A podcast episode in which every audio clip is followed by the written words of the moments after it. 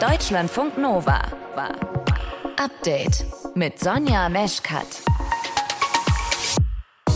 Je mehr Zeit verstreicht, desto geringer werden die Chancen, Überlebende zu finden. Es geht auch heute bei uns im Update-Podcast um das Erdbeben in der Türkei und in Syrien. Und auch wenn ja schon sehr, sehr viele Rettungskräfte im Einsatz sind, es fehlt nach wie vor überall an mehr Hilfe. Fuat Oktay, das ist der türkische Vizepräsident, der will jetzt 1600 weitere Rettungskräfte in die besonders stark betroffenen Regionen schicken. Sie werden mit Hubschraubern und über den Landweg mit Bussen und Lastwagen transportiert, einschließlich Ausrüstung. Obwohl wir uns bereits auf alle Provinzen konzentriert hatten, konzentrieren wir uns heute mehr auf Hatay, Adiyaman, Kahramanmaraş und Malatya, auf diese vier Provinzen. Maraş, yine Malatya, ilimiz. Diese Reaktion von ihm gab es auch, weil es eben über die sozialen Medien immer wieder Stimmen gegeben hat, die gesagt haben, Leute, bei uns ist noch gar keine Hilfe angekommen. Wo bleibt die staatliche Unterstützung? Wir wollen deswegen mal auf das Katastrophenmanagement in der Türkei gucken, wie das funktioniert. Das ist eins unserer Themen im frischen Update-Podcast heute am 8. Februar. Ein besonderer Tag für Willi Orban. Der ist Fußballprofi bei RB Leipzig und der hat heute Stammzellen gespendet. Klar, der verpasst jetzt ein Spiel, ne? Spitzenspiel am Samstag in der Bundesliga. Aber hey, das geht absolut klar für ihn. Natürlich macht man sich Gedanken, gerade wenn man mich kennt. Ich bin ja sehr ehrgeizig, will immer auf dem Platz stehen, aber ich glaube, dem, bei, bei dem Thema ist es klar, dass man da eventuell sogar Menschenleben retten kann. Und deswegen ähm, habe ich dann schon auch recht schnell entschieden, dass ich da auf jeden Fall dabei sein möchte und helfen möchte, wo ich kann. Stammzellenspende, hm, schon mal gehört, ne? Ihr wollt vielleicht eigentlich auch, aber wie genau funktioniert das nochmal? Das klären wir in diesem Podcast. Ihr hört zu, das ist schön. Deutschlandfunk Nova. Zweieinhalb Tage sind jetzt vergangen seit den verheerenden Erdbeben im Südosten der Türkei und in Syrien. Bisher wurden schon mehr als 9000 Tote allein in der Türkei geborgen. Viele Helfer suchen immer noch ununterbrochen nach Verschütteten, aber es gibt eben mittlerweile auch große Kritik an der Organisation der Bergungsarbeiten. Deutschlandfunk Nova Reporterin Marion Sendka ist gerade in der Türkei, genauer in Istanbul. Marion, was hat es mit dieser Kritik auf sich? Ja, also erstmal muss man sagen, die Teams vor Ort geben wirklich alles. Äh, die sind Tag und Nacht mit Herzblut dabei und im Einsatz. Und die Kritik, die es nun gibt, die bezieht sich ja auch gar nicht auf sie, ganz im Gegenteil sogar. Die Regierung hat ähm, nämlich zwar am ersten Tag sofort Alarmstufe 4 ausgerufen, das ist auch die höchste, die es gibt. Und äh, der Katastrophenschutz ist damit und auch weitere Freiwillige sind dann direkt vor Ort gewesen, dorthin geflogen. Aber das Ganze reicht eben nicht. Ja, das, das merkt man jetzt. Das Erdbebengebiet ist einfach unfassbar groß. Der Durchmesser ist länger als die Strecke zwischen Bremen und Berlin. Mhm. Und äh, deshalb gibt es jetzt auch eben immer noch Gegenden im Krisengebiet, in die noch keine Retter vorgedrungen sind.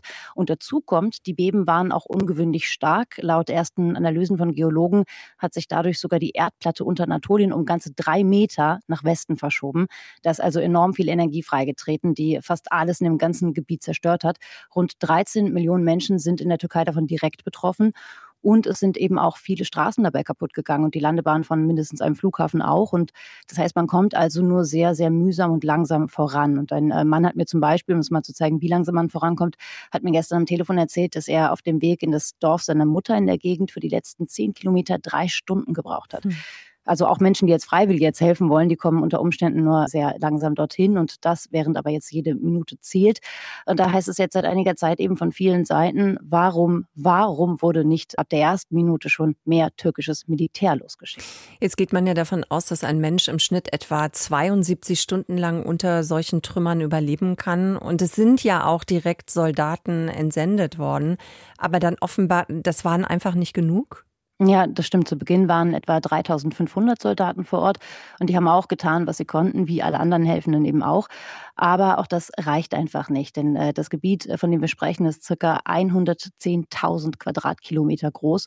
Und bei einem Naturereignis dieser Art, so heißt es zumindest aus Sicherheitskreisen, da braucht man direkt mehrere hunderttausend Soldaten, nicht 3500. Und das Militär ist in solchen Fällen besonders gut geeignet, eben weil es in der Türkei zu den für Katastrophenfälle am besten ausgebildeten Kräften gehört. Aber es braucht eben den Befehl, überhaupt dorthin zu gehen. Und den hat die Regierung am Anfang eben nicht gegeben.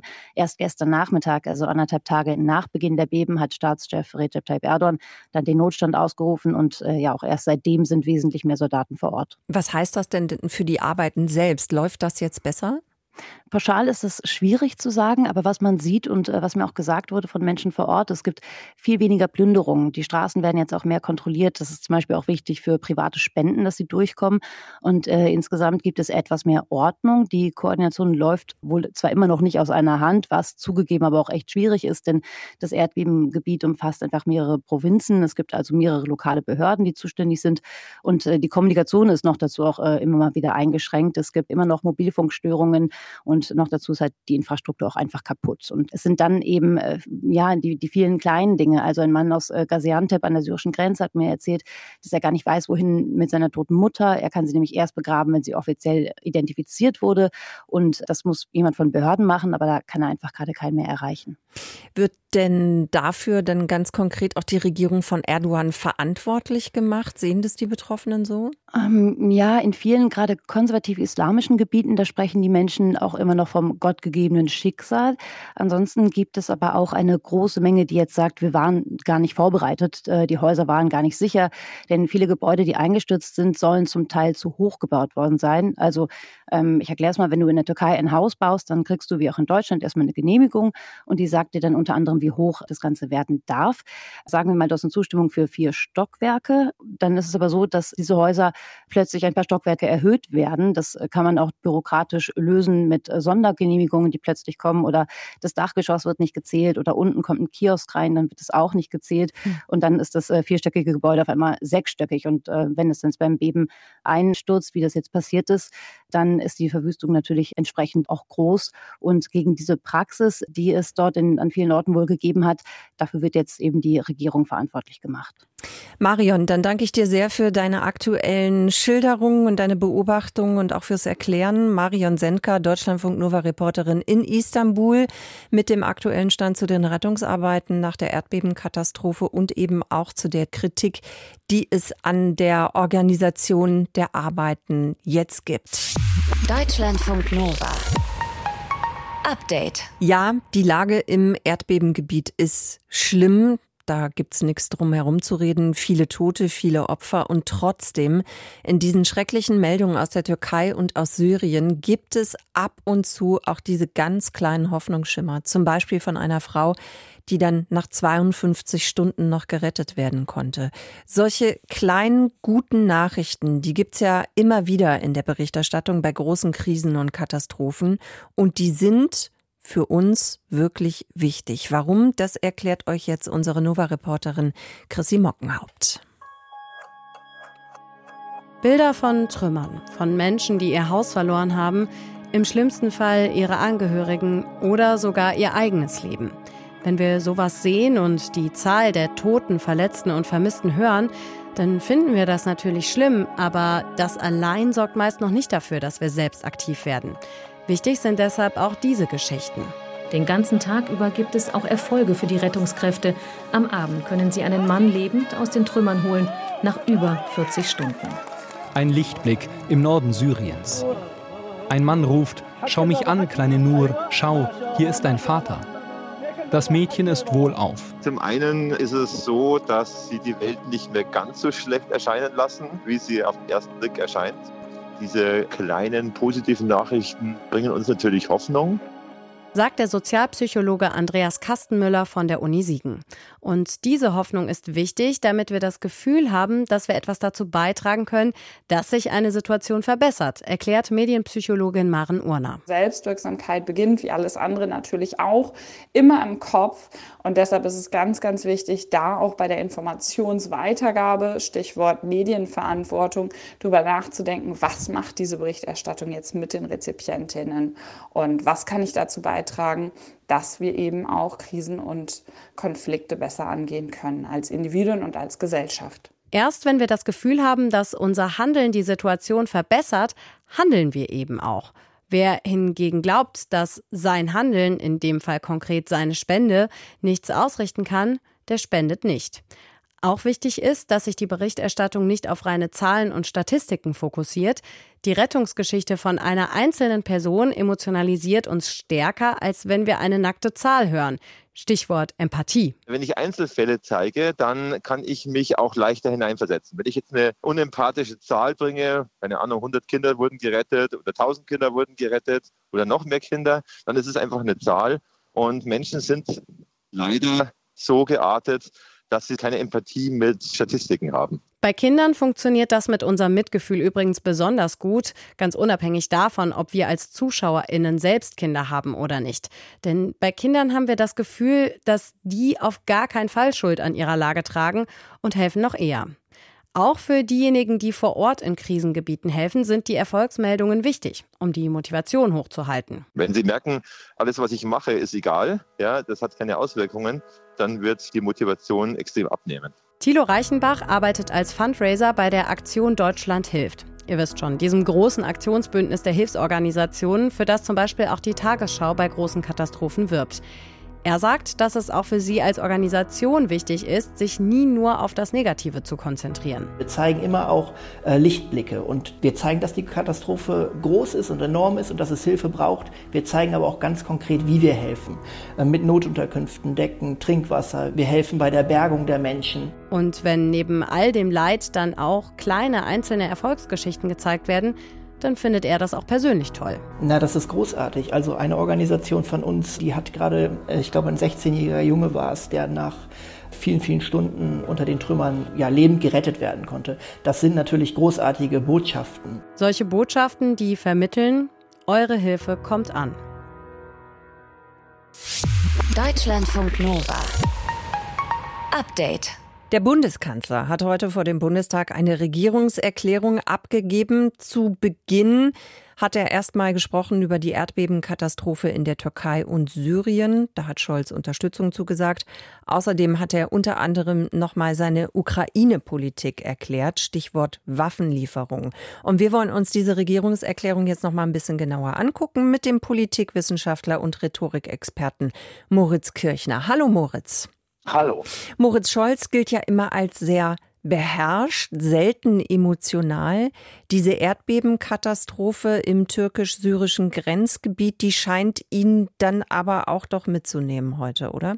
Ja, denn er hat tatsächlich noch mehr, als er es sonst macht, gestockt, was äh, schon ein Indiz dafür ist, dass es ihn auch emotional erreicht hat, die ganze Sache. Und er hat eine klare Unterscheidung vorgenommen, indem er gesagt hat, das ist nicht menschengemacht, dieses Erdbeben, im Gegensatz eben zur Katastrophe in der Ukraine. Und deswegen war es natürlich folgerichtig, dass er dort die Hilfe und Unterstützung zugesagt hat. Allerdings spielt hier natürlich auch noch mit rein, dass er weiß, dass er es hier einerseits mit Erdogan und andererseits mit Assad, also mit zwei sehr schwierigen Regimen zu tun hat. Und er ohnehin weiß, dass er für den Wiederaufbau der Ukraine die Leute überzeugen muss. Und jetzt muss hier noch eine weitere Hilfsbereitschaft da sein. Das heißt, er durchdenkt hier natürlich auch die politischen Konsequenzen eben dieses Erdbebens. Das Thema in der Regierungserklärung waren auch die Waffenlieferungen in die Ukraine. Da musste sich Scholz ja in den vergangenen Wochen und Monaten oft anhören, er sei da zu zögerlich gewesen. Er sagt aber heute, ich vereinfache das jetzt mal, ich hatte recht. Mhm. Die Erfahrung der vergangenen zwölf Monate zeigt, nicht die schnelle, laute Forderung setzt sich durch, sondern die durchdachte, ordentlich abgestimmte und daher tragfähige Idee. Das klingt fast ein bisschen trotzig, oder? Wie ordnest du das ein? Ja, natürlich. Also diese Kritik, die geht nicht an ihm spurlos vorbei. Und deswegen sagt er jetzt ja im Nachhinein, dass er sein Kurs richtig war. Allerdings muss man auch ehrlicherweise dazu sagen, er hat schon gepokert.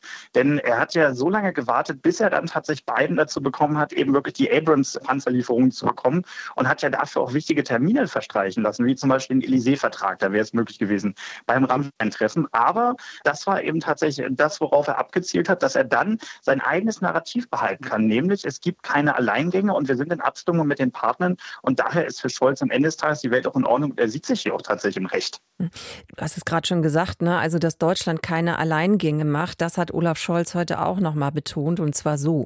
Alles, was wir tun, tun wir im Gleichklang mit unseren Partnern und Verbündeten. Das war bei allen wichtigen Entscheidungen so, die wir in den vergangenen zwölf Monaten getroffen haben, und dabei bleibt es. An wen ist das eine Ansage, Moritz? Vor allen Dingen an die Opposition? Nein, es ist vor allem eine Ansage an seine eigenen Wählerinnen und Wähler und auch eine Ansage an die SPD. Denn tatsächlich geht es ihm ja darum, wirklich zu sagen, er hat eine ganz klare Linie, für die steht er und dort ist er verlässlich. Das ist ja die Botschaft dabei. Seit Beginn dieser Situation, dieser schwierigen Situation, ist sein Kurs und ist die SPD verlässlich. Und genau diese Verlässlichkeit, bei der hofft er, dass das sich dann am Ende eben auch politisch auszahlt. Und man darf aber alledem nicht äh, vergessen, dass er gesagt hat, er möchte die 20er Jahre prägen und er möchte eben erneut antreten. Das heißt, es geht schon jetzt um das Vorbauen tatsächlich seines politischen Vermächtnisses, dass er sagen kann, ich habe meinen Kurs gehalten. Inwiefern war denn dann heute der eigentliche EU-Gipfel, der ja dann morgen stattfinden wird, inwiefern war der heute nochmal Thema? Wie viel Raum hat das eingenommen?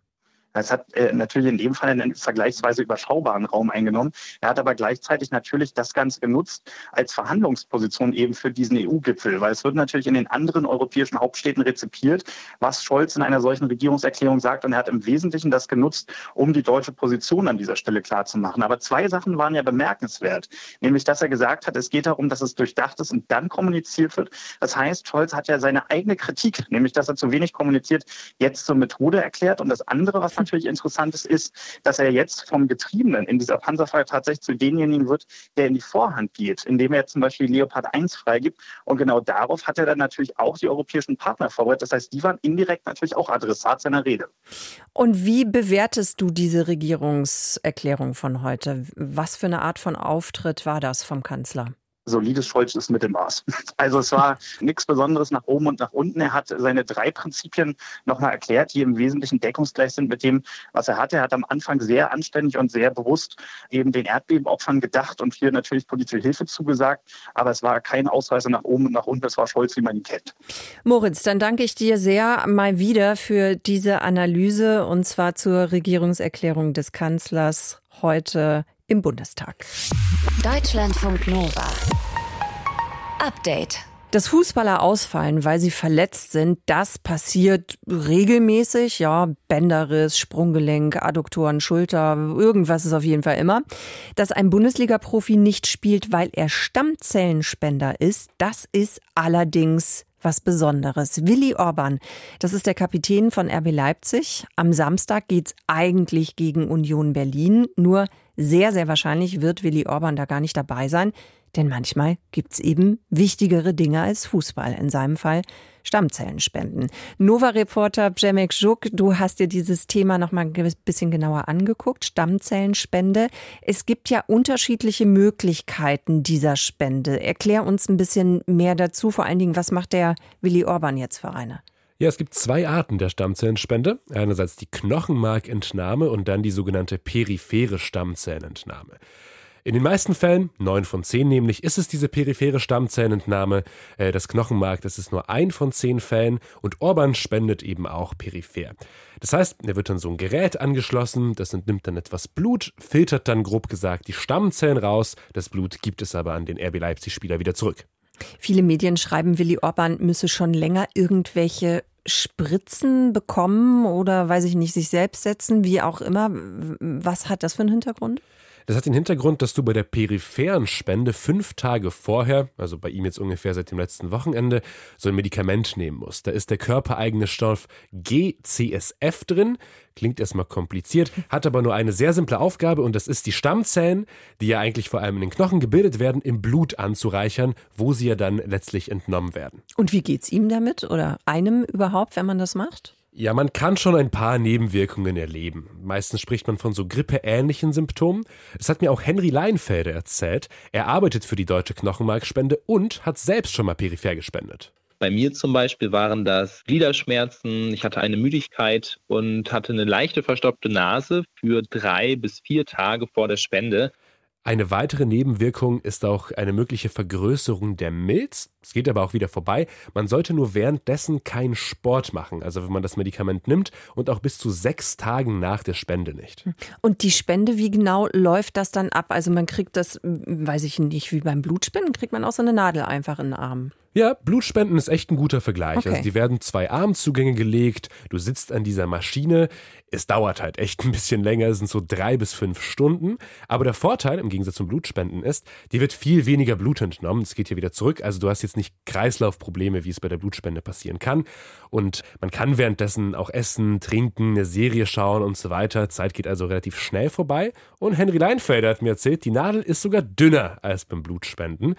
Aber obwohl er sich mit dem Thema ja auch beruflich beschäftigt, war er bei seiner eigenen Spende schon nicht ganz so entspannt. Vor meiner Spende war ich doch ein bisschen aufgeregt, ein bisschen nervös. Man selbst hat natürlich keinen großen Einfluss letztendlich, weil man nicht die Person ist, die am Ende das Leben vom Patienten oder von der Patientin rettet. Das sind doch noch die Ärztinnen und Ärzte und fragt sich schon, wird das alles gut gehen? Bin ich denn äh, gut vorbereitet? Ja, so ein bisschen Nervosität schwingt da mit Sicherheit mit. Ja, kann man doch komplett nachvollziehen. Also ich auf jeden Fall. Ich glaube, ich war ja auch äh, hypernervös. Und dann, wenn man das jetzt gespendet hat, ne, also was passiert dann? Wie geht's dann weiter? Die entnommenen Stammzellen, die werden meistens direkt zur Klinik transportiert, wo der Empfänger auf die Knochenmarkspende schon wartet oder auf die Stammzellenspende und meistens schon am Folgetag eingesetzt. Manchmal ist es aber so, dass die Wege halt viel weiter sind, weil der genetische Zwilling zum Beispiel im Ausland ist. In diesen Fällen können die Zellen sogar eingefroren werden. Und der Eingriff an sich, also beim Empfänger, der ist dann letztendlich relativ simpel. Es ist so eine Art einstündige Transfusion. Wenn man sich als Spenderin oder Spender bei der DKMS registriert, wie hoch ist denn dann die Chance, dass man auch wirklich jemandem helfen kann? Also in Deutschland sind circa 7 Millionen Menschen registriert. Potenziell könnten aber 25 oder sogar 30 Millionen SpenderInnen sein. Und die Chance, wenn du dann registriert bist, dass du tatsächlich spendest, die liegt bei ungefähr einem Prozent. Übrigens ist das auch als Mann deutlich wahrscheinlicher. 21 Prozent der Menschen, die spenden, sind männlich. Und das liegt aber daran, dass auch mehr Männer am Blutkrebs erkranken. Und die Chance auf eine gelungene Transplantation, die ist halt höher, wenn das Geschlecht von Spender und Empfänger gleich ist. Aber auch wenn die Chance, dass man selbst spendet, nicht super hoch ist, Henry hat einen Appell. Am besten wäre es natürlich, wenn sich all diejenigen, die diesen Beitrag gerade hören, auch als Stammzellspender oder als Stammzellspenderin zur Verfügung stellen, beziehungsweise zumindest mal darüber nachdenken. Also der Aufwand ist gering, kostet nichts und rettet vielleicht Leben. Wie das funktioniert mit der Stammzellenspende, unser Nova-Reporter Przemek Juk hat es euch erklärt. Danke dir. Deutschlandfunk Nova. Update. Leider durchgefallen, leider nicht bestanden. Das hört natürlich niemand gerne, ne? Gerade bei der Führerscheinprüfung. Da ist es natürlich besonders deprimierend, weil das hat ja dann auch noch richtig viel Kohle gekostet und dann muss man noch mal Geld investieren, weil Sonst wird das gegebenenfalls wieder nichts. Es gibt aktuelle Zahlen vom TÜV Rheinland, die zeigen, ein Drittel der FahrschülerInnen hat die Praxis nicht geschafft und fast die Hälfte ist durch die Theorie geflogen. Und woran das liegt, darüber habe ich heute mit Arne Böhne gesprochen vom TÜV Rheinland. Herr Böhne, welche Gründe gibt es denn dafür aus Ihrer Sicht? Man muss natürlich grundsätzlich sagen, die Verkehrsverhältnisse werden immer äh, schwieriger oder äh, variantenreicher. Das heißt, auch das wird natürlich in der Prüfung abgebildet. Es wird mehr, es wird vielfältiger und es wird anspruchsvoller. So, und das bilden wir natürlich auch in den Prüfungen ab, in der Theorie und in der Praxis. Und wenn man jetzt noch überlegt, dass ein Teil, ein Gutteil der jungen Leute insbesondere, ähm, auch gar nicht mehr bereit sind, sich darauf einzulassen so richtig und zu konzentrieren über einen Zeitraum von 20, 30, 50 Minuten. Das ist zumindest das, was die Experten uns auch widerspiegeln. Auch aus der Fahrlehrerschaft wird das gemeldet. Es wird halt immer schwieriger, die Leute konzentriert auf die Prüfung vorzubereiten, die Leute sich in der Prüfung lange konzentrieren können. So, und wenn man dann auf diese Verkehrsverhältnisse stößt und die Prüfungsanforderungen ähm, noch berücksichtigt, dann sind die Anforderungen gestiegen und die Chancen ein bisschen schwieriger, das schlechter geworden. Wenn ich jetzt mal kurz eine Lanze für die jungen Leute brechen darf, also ich muss mhm. gestehen, dass ich bin jetzt auch nicht mehr ganz jung, ne? aber mhm. ich finde die Verkehrssituation gerade in den Großstädten, da stimme ich zu, die ist eben ja. wahnsinnig kompliziert geworden und auch sehr komplex ja. und selbst jemand mit einer gewissen Fahrpraxis, unterstelle ich jetzt einfach mal, hat ja da Schwierigkeiten durchzukommen, durchzublicken beziehungsweise mhm. die Übersicht zu behalten. Also liegt es wirklich ausschließlich nur an der Konzentration? Nein, der Anstieg der Nichtbestehensquoten, mhm. der hat eine Reihe von Gründen und die wirken alle irgendwie zusammen. Man kann auch nicht sagen, der eine Grund hat so und so viel Prozent Einfluss, der andere Grund hat x Prozent Einfluss, sondern das wirkt alles irgendwie zusammen. Und man muss auch sehen, ja, in den Ballungsräumen, so wie Sie es gerade angesprochen haben, sind die Anforderungen oder ist der Stress größer, nicht nur für uns als erfahrener Kraftfahrer, sondern auch für den Anfänger oder den Prüfling. Und dort sind die Nichtbestehensquoten in der Regel auch ein klein wenig höher als im ländlichen Raum. Sind höher als auf dem Land, ne? Ja, genau. Ja, aber jetzt kann sich natürlich niemand aussuchen, wo er seine Prüfung macht, sondern ja. er muss sie dort machen, wo er seinen Wohnsitz hat, was ja auch richtig ist, weil er dort als erstes danach auch fährt. Hm. Jetzt müsste es natürlich auch in Ihrem Interesse sein, dass mehr Leute diese Prüfung schaffen. Ne? Also jetzt sowohl ja. Theorie als auch Praxis. Was kann man denn dann eigentlich aus Ihrer Sicht dagegen machen? Also was könnte die Situation denn verbessern? Ja, es gibt ja verschiedene Verkehrssicherheitsinstitutionen, Deutsche Verkehrssicherheitsrat, äh, die Verkehrswacht, ähm, die Prüforganisationen, so wie wir auch, machen da zum Teil ja auch äh, öffentlichkeitswirksame Arbeit. So, und das heißt, man müsste tatsächlich noch mal intensiver auch auf die Eltern, auf die Gesellschaft zugehen, damit die jungen Leute einfach intensiver auf den Verkehr vorbereitet werden. Ich meine, es fängt ja mit dem Fußgängerverkehr bei einem Achtjährigen an, sag ich mal, ja, damit ich den sicher über die Straße bringe. Und damit muss ich eigentlich nicht aufhören. Wenn ich das weiß, mein Achtjähriger schafft den Weg in die Grundschule alleine, muss ich dranbleiben als Elternteil und ihn vielleicht auch darauf hinführen, dass er in den Fahrradradverkehr reinkommt und in den motorisierten Kraftverkehr. Aber genau das ist natürlich der Punkt, wo einige Eltern sagen, gerade in Großstädten, genau. da habe ich zu viel Angst um mein Kind. Klar. Also nehme ich doch lieber das Auto, setze das Kind rein und bringe es und fahre es zur Schule. Ja, verstehe ich. Aber vielleicht kann auch irgendwann mal das Kind zumindest die ersten 50 oder 100 Meter zur Bushaltestelle oder zur U-Bahn zu Fuß gehen weil dann sehe ich ja, wie die Autos da durch die Gegend schwirren. Wenn ich bei Mama ins Auto steige und mache hinten rechts die Tür zu, kriege ich das alles nicht mit. Und das ist der eine Aspekt. Es gibt auch hier wieder verschiedene Ansatzpunkte. Im Fahrschulunterricht gibt es eine vorgegebene Anzahl von Pflichtstunden. Die müssen gemacht werden. Autobahn, Nachtfahrten, Landstraße. So, und dann nach gibt es keine weiteren Pflichtstunden. Das heißt, dann kommt so Thema äh, Reifeherstellung, Prüfungsvorbereitung. Das hat immer funktioniert. Wenn ich aber äh, sagen will, dass quasi das Mindestmaß der Fahrstunden, die gemacht werden müssen, einfach mehr sein muss, um die Leute zu mehr Fahrerfahrung im wahrsten Sinne des Wortes zu bringen, könnte man zum Beispiel die Anzahl der Pflichtstunden erhöhen, gesetzlich. So, und jetzt kommt der nächste Aspekt von der anderen Seite, die werden sagen, ja, aber der Führerschein ist schon teuer genug, wie teuer soll er noch werden? Ja, genau. Das ist ähm, dieser Spagat, den wir in vielen Lebensbereichen machen, machen müssen und den haben wir hier auch. Arne Böhne vom TÜV Rheinland, mit ihm habe ich heute darüber gesprochen, welche Gründe er eigentlich dafür sieht, dass eben ziemlich viele Menschen durch die Theorie und die Praxis fallen bei den Fahrprüfungen. Deutschlandfunk Nova. Update. Immer Montag bis Freitag auf deutschlandfunknova.de und überall, wo es Podcasts gibt. Deutschlandfunk Nova.